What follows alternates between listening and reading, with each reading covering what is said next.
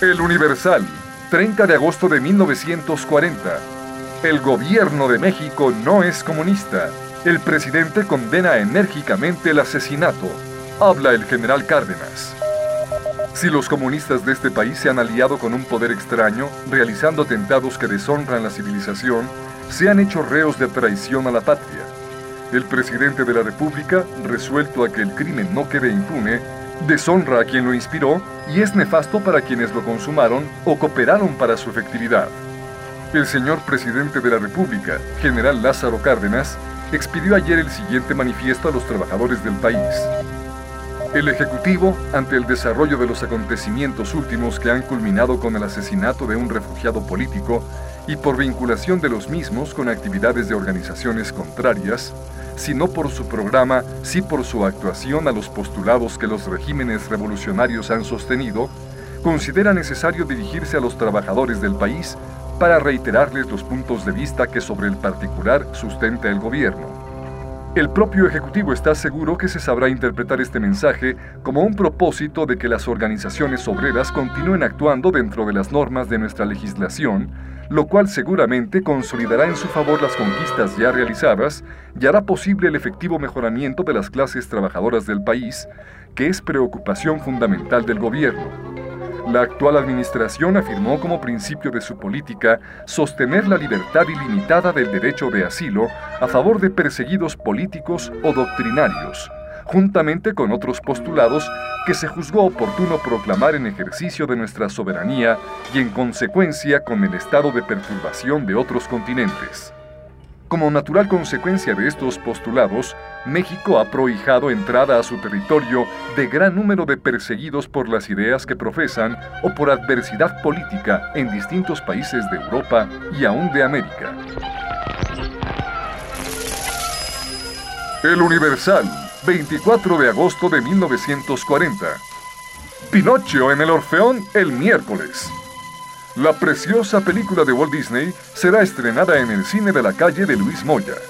El miércoles de la semana entrante será estrenada en el cine Orfeón esa preciosa película a colores hecha por el genial Walt Disney que se llama Pinocho.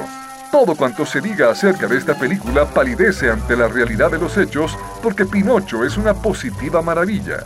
El arte de Walt Disney es tan grande y la película está tan bien hecha que hay momentos en que el espectador se olvida de que está viendo actuar a unos muñecos en la pantalla y cree que son seres humanos. El color alimenta la magia de esta cinta y hay momentos en que el espectador se queda asombrado con la combinación que el genial dibujante hace con sus pinceles y también por la técnica fotográfica de esta película. En el capítulo anterior escuchamos... Hice entrar al asesino mientras Silvia, sollozando, se cubría el rostro con las manos. Jackson, al verla en semejante estado, pretendió desprenderse de los agentes que lo conducían y empezó a gritar. ¡Sáqueme! Si ama usted a Silvia como pretende. ¿Cómo que está loco? Acérquese a ella. ¡No!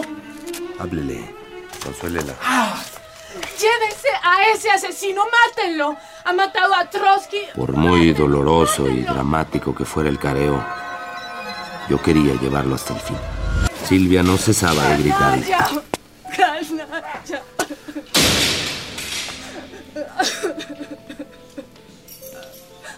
Había sucedido algo por demás curioso. Jackson Mornard había asegurado que su idioma nativo era el francés y que conocía bastante bien el inglés, pero no así el español. Siempre mostraba dificultades al usar esta lengua. Sus dotes de actor fracasaron en esta ocasión y pude descubrir que conocía perfectamente el español. Radio UNAM presenta Así asesinaron a Trotsky. Trotsky sufrió un teatral asalto en su casa ayer en la madrugada. El Nacional, 25 de mayo de 1940. Довольно метко сказал великий русский писатель Гоголь. Así asesinaron a Trotsky.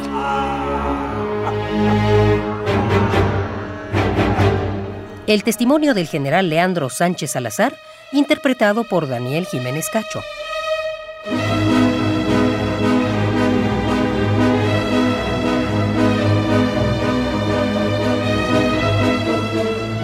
Serial dramatizado, adaptado por José Woldenberg y producido por Emiliano López Rascón.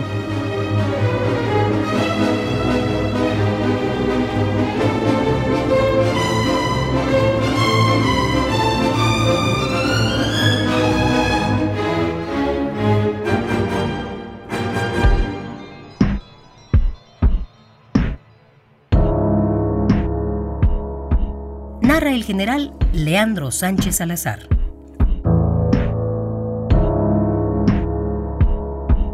Durante la noche del 23 al 24 de agosto, sin casi darle punto de reposo, sometí a Jackson Mornard a un nuevo interrogatorio.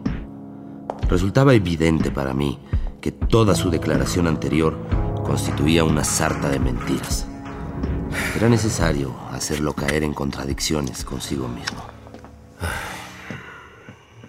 Mire, Jackson, esta es la última oportunidad que le brindo para que en su propio beneficio me diga toda la verdad.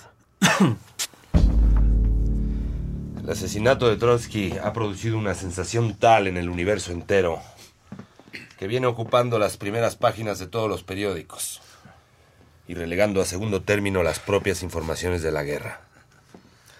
La atención mundial está fija en las autoridades de México. Por un amor propio muy justificado y en nombre de la justicia y el prestigio de nuestro país, estamos dispuestos a recurrir a los medios que sean menester para desentrañar la verdad. Esa verdad la tiene exclusivamente usted. Y estamos dispuestos a arrancársela a cualquier precio, a toda costa. Hasta este momento le hemos tratado a usted con toda clase de consideraciones, usando la ponderación, la persuasión. Sería muy penoso para nosotros tener que cambiar ahora de táctica. El asesino me escuchaba atentamente, sin apartar su ojo derecho de mis labios. Sabía que se acercaba para él un penoso combate y parecía concentrar su atención y preparar su voluntad para hacerle frente. siquiera en el cerebro no podemos aceptar, ni lo aceptará la opinión pública, que usted, por el hecho de haberse decepcionado de un líder que ningún daño personal le había hecho, haya tomado la determinación de matarlo a sangre fría. Además, ha incurrido usted en graves falsedades. Ha dicho usted que Trotsky destruyó su vida porque le ha hecho venir de Francia con un nombre falso, mientras que en la carta que se le recogió afirma como razón de su delito la desilusión que le produjo el conocimiento personal de Trotsky. Hay en esto una evidente contradicción. Nadie en la historia del mundo ha dado un paso semejante por una razón como esa. Se mata por muchas otras razones, pero no por la que usted invoca.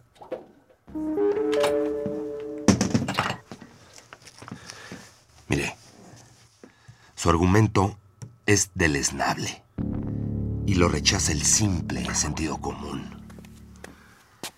Le doy la última oportunidad para que me diga usted la verdad. ¿Qué cerebro fue el que armó su brazo? ¿Ah? ¿Quiénes fueron los cómplices de su crimen? ¿Quiénes lo mandaron a usted aquí y quiénes lo auxiliaron? ¿Quiénes le proporcionaron a usted los medios económicos para que cometiera el crimen? He entendido perfectamente su exposición. ¿Anda usted buscando una verdad que no estoy en condiciones de darle? Pues no la conozco. Sé que me va a llevar a un terreno sumamente ingrato y que tendré que soportar todas las consecuencias. Mi acto ha adquirido una proporción tan grande, tan enorme, que nunca pensé en ello. Y aun cuando me cortaran la piel a pedacitos, no podría hacer otra cosa. Repita usted el motivo que tuvo para cometer el crimen. Oh. Este hombre me hizo venir a México con un pasaporte falso porque quería hacerme de mí un terrorista a su servicio. De una manera equívoca, engañosa, me hizo venir y me ha colocado en la alternativa de seguir la ruta que él quería trazarme o volver a mi patria a morir ante un pelotón de soldados. Mi vida fue destruida a pedazos desde el momento que acepté venir a México. Me he dado cuenta de ello cuando era demasiado tarde. ¿Usted cree que la conciencia del mundo aplaude su acto? Naturalmente que no. Quiero que comprendan mi ofuscación y coraje al verme estrujado como un papel. Ya, pero usted tuvo ánimos para pasear. Nada de eso. Durante toda una semana parecía que no existía. Tenía una idea fija en la cabeza. Una idea obsesionante que me impedía hasta saludar a Silvia. Estaba enfermo. Ella me decía, no estoy hablando con un hombre, sino con un muro. Temeroso de que lo fueran a prender, salió usted del país poco después del primer asalto. No, Y en Nueva York se comunicó usted con los elementos de la GPU para que lo instruyeran en la preparación de este nuevo atentado. Pero señor, señor, yo fui a Nueva York porque tenía verdadera necesidad de ver a Silvia. No podía vivir sin verla. Después de tener largas conferencias por espacio de dos o tres semanas, regresó usted a México y se comunicó con los elementos de la GPU de aquí. No. Y no dio la cara para nada a la familia de Trotsky. Les dijo después que no había ido a verles porque se encontraba enfermo. Verdaderamente estuve enfermo. Tenía disentería. ¿Qué médico lo atendió? Generalmente no tengo necesidad de médicos. Padezco una enfermedad del hígado desde hace seis años y sé cómo debo cuidarme. Además, cada médico me da un tratamiento diferente. Sus razones no son convincentes. No se conduce usted conforme a la verdad. ¿Cuánto pagó usted por la pistola? 160 o 170 pesos. ¿Cuánto? No recuerdo bien. Además, le di a Bartolo Pérez o París mi máquina de escribir. ¿Qué modelo era? Remington. ¿Por cuánto la compró usted? No recuerdo, por 170, 140, o no sé, 150 pesos. Dígame, por favor, ¿cómo supo usted que ese Bartolo Pérez vendía armas? Yo no sabía que vendía armas. Es uno de esos tipos que se encuentran inconfundiblemente en París, en Constantinopla, en todo el mundo. Yo no puedo afirmar que Bartolo Pérez o París sea su verdadero nombre. ¿Y dónde compró el puñal? En la lagunilla. ¿Podría llevarme al lugar donde se lo vendieron? Aproximadamente, sí, ¿En qué fecha lo compró? exactamente, no lo sé. ¿Cuándo salió usted para Nueva York? En los primeros días, aproximadamente. Cuando la GPU se dio cuenta de que había fallado el golpe de Siqueiros, lo llamó a usted para Nueva York para planear el nuevo golpe. ¡No! ¿Cuándo fijó usted la fecha para matar a Trotsky? Yo no fijé fecha. ¿Cuándo le vino la idea de matarlo? Después de que él me confió sus planes y cómo pensaba ejecutarlos. ¿Cuándo fue eso? Unos 14 o 15 días antes. Debía entrar en contacto con sus partidarios en la Unión Soviética. Repitió todo lo dicho anteriormente sobre el viaje que Trotsky quería que hiciera a Rusia, atravesando el Manchuco. Y si se presentaba la oportunidad, el ataque a la organización directora. Me habló en líneas generales. Jamás me dio detalles exactos. Salí de la conversación como si me hubiera tirado la casa encima. ¿Y eso fue lo que le hizo pensar en el asesinato? Siete u ocho días antes. Diga ahora cómo planeó el crimen. Nunca tuve un plan definido. Mi idea era terminar con él y después suicidarme, ¿Ah, sí? ¿Y por qué no lo hizo? porque no tuve tiempo. Como que no tuvo tiempo. Yo pensaba que del golpe que le diera caería muerto. ¿Cómo calculó darle el golpe? En la cabeza o no sé dónde. Cerré los ojos. Al planear el asesinato, ¿por qué determinó usar el piolet y no la pistola? Porque lo sé usar muy bien. ¿Abrigó usted la probabilidad de salir de la casa? Posiblemente podía salir de la casa o no podía salir. Si hubiera podido hacerlo, hubiera ido a suicidarme donde ya dije.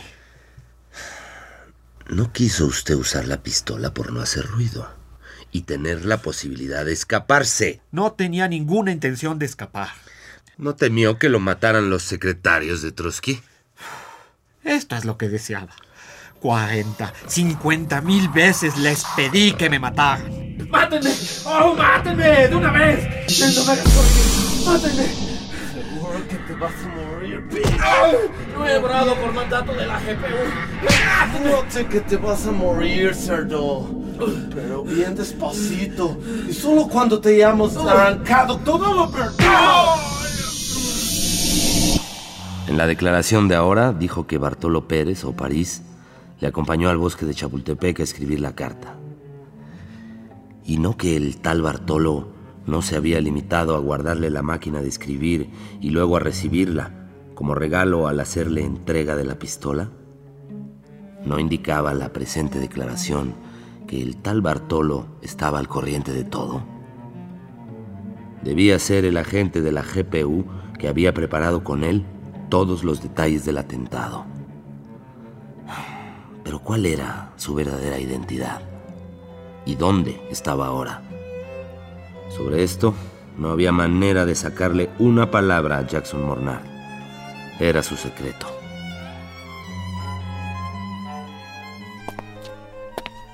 ¿Cuándo compró la máquina de escribir? Después de que Silvia se fue a Nueva York. Entonces Silvia no conoce la máquina. No. Mire, Jack. Bartolo puede caer en manos de la justicia y lo cogeremos a usted en muchas contradicciones. ¿Qué quiere usted que yo le confiese? La carta no la escribió usted, sino que se la escribieron. ¿A mí? ¿Por qué no lo confiesa? ¿Quién le hizo la carta? Yo, señor. Yo hice esa carta. Cayó después en contradicciones respecto del impermeable. Aseguró que se lo había comprado exclusivamente para guarecerse de la lluvia. Pero el hecho de guardar en él el zapapico y de haber cosido el puñal demostraba que lo había comprado para cometer el asesinato.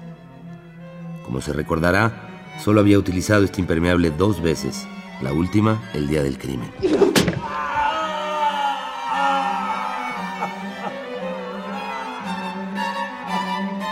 Cayó también en contradicción respecto de la conversación mantenida con Natalia Sedova momentos antes del asesinato. Ante algunas preguntas escabrosas, empezó una serie de respuestas vagas. No lo sé. No lo recuerdo. No lo recuerdo. tengo respuesta, ni idea. No lo sé. No, lo sé. No lo sé. No lo recuerdo. No lo sé. Ni idea. Yo me vi obligado a comentar. Está usted muy olvidadizo. ¿Por eso ha olvidado a los de la GPU? ¿Cuánto tiempo hacía que no iba a la casa de Trotsky? Estuve allí el sábado. ¿Y a qué fue el sábado si ya tenía pensado matar a Trotsky? No, no me acuerdo. No, no me acuerdo. Creo que fui a ver a Otto o a otro de los muchachos. No lo recuerdo. Encontré a Me repitió Trotsky seguidamente todos dándoles los de comer detalles a del los asesinato. conejos. Me preguntó si llevaba Confesó un que le había llevado a Trotsky el artículo sobre la lucha entre la mayoría y la minoría de los Estados Unidos para distraerlo y para que no abrigara desconfianza. ¿No pensó usted que Trotsky era un anciano indefenso y que usted obraba con toda cobardía? Yo no pensé en nada. Inmediatamente después de asestarle el golpe, ¿qué hizo él? Creo que dio un salto como si se hubiera vuelto loco y gritó también como un loco. Un grito. Un grito que recordaré toda mi vida.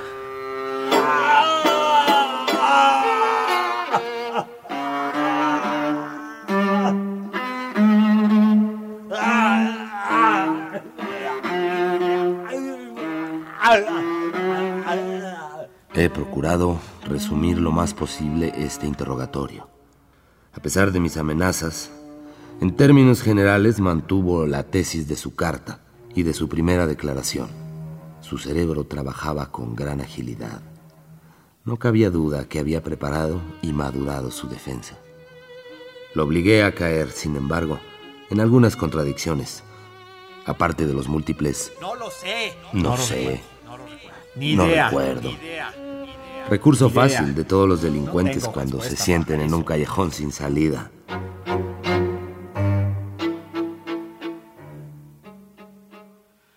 La principal contradicción era la referente a sus relaciones con León Trotsky. Declaró primero que lo había mandado de París a México un miembro prominente de la Cuarta Internacional para que se pusiera en contacto con el ex jefe bolchevique ruso. Acusaba ahora a este de haberlo obligado a venir con un pasaporte falso y de haber destruido su vida. Resultaba de todo punto inconcebible que Trotsky hubiera pretendido separarlo de Silvia, cuando la verdadera trotskista, gracias a la cual lo había conocido personalmente, era ella. Otra contradicción era la ya señalada anteriormente sobre el papel jugado por el fantasmagórico y misterioso Bartolo Pérez, o París. Se trataba de un nombre demasiado corriente y vulgar, uno de esos nombres que suelen elegir los que tienen interés en ocultar el suyo. El mismo Jackson Mornard admitía espontáneamente que este nombre podía muy bien ser falso. Sabía perfectamente que de existir resultaría más que difícil descubrir a la persona que se ocultaba bajo ese nombre. Tenía, en todo caso, la evidencia de que el tal Bartolo había jugado un papel mucho más importante del que pretendía el asesino.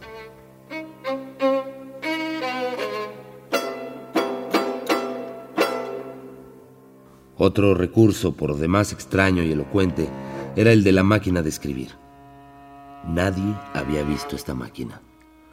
Resultaba inverosímil que la hubiera adquirido con la sola intención de escribir la carta que se le encontró encima. ¿Por qué no la había llevado a la habitación de su hotel? El pretexto de que no sabía qué explicación darle a Silvia resultaba infantil. Podía extrañarle a esta que un periodista y hombre de negocios disponiendo de medios económicos adquiriera una máquina de escribir. A juzgar por el texto de la carta, se trataba de una máquina con teclado francés.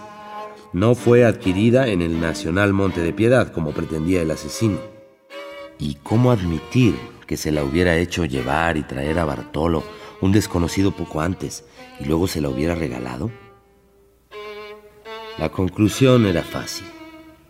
Esa máquina de escribir no había existido ni existía en México. Todo indicaba que la carta había sido escrita en Nueva York, durante el viaje que hizo Jackson Mornard allí unos días después del asalto del 24 de mayo. Probablemente le hizo hacer el viaje el judío francés, que había dirigido dicho asalto y que había tenido que abandonar México al ver que la policía rondaba por las cercanías de su casa de las Acacias, en Coyoacán. Jackson Mornard constituía la última reserva y debieron decidirse a utilizarla. Esto era lógico y natural. La tesis que trataba de sostener el asesino resultaba por el contrario inverosímil, fuera de lógica y de sentido común.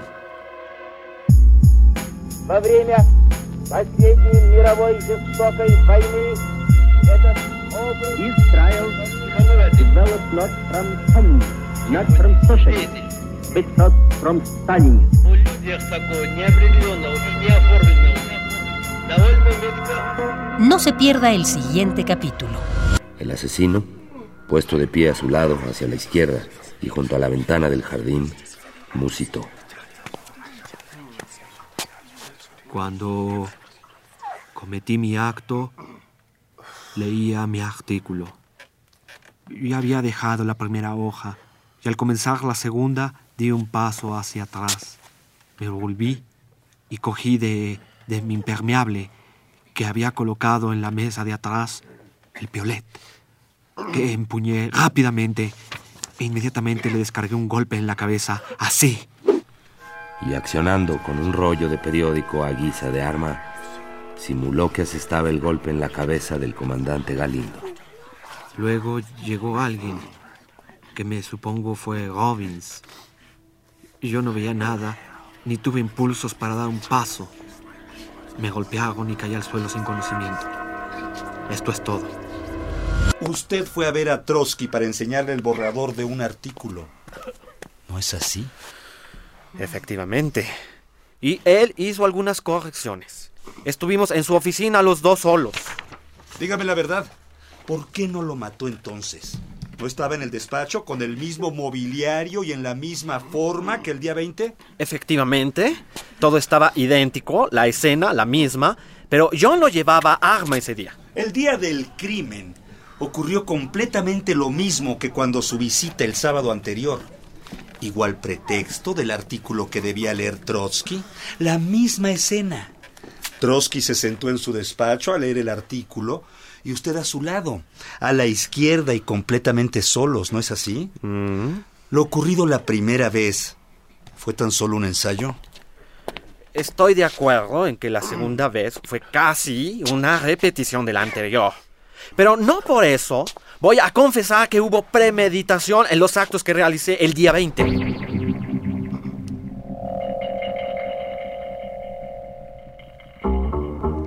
La anterior respuesta indicaba que el asesino empezaba a preparar con cautela su defensa. Radio UNAM presentó Así asesinaron a Trotsky. Actuaron en este episodio, en orden de aparición,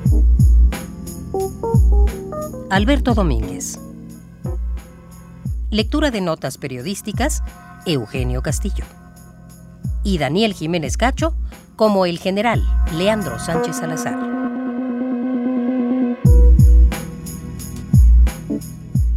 Grabación, Arturo González. Preproducción y asistencia de producción, Jimena Hernández y Omar Tercero. Agradecimiento especial a Rodrigo Hernández, Víctor Núñez y Manuel Sosaya por su valiosa colaboración. Adaptación de José Waldenberg.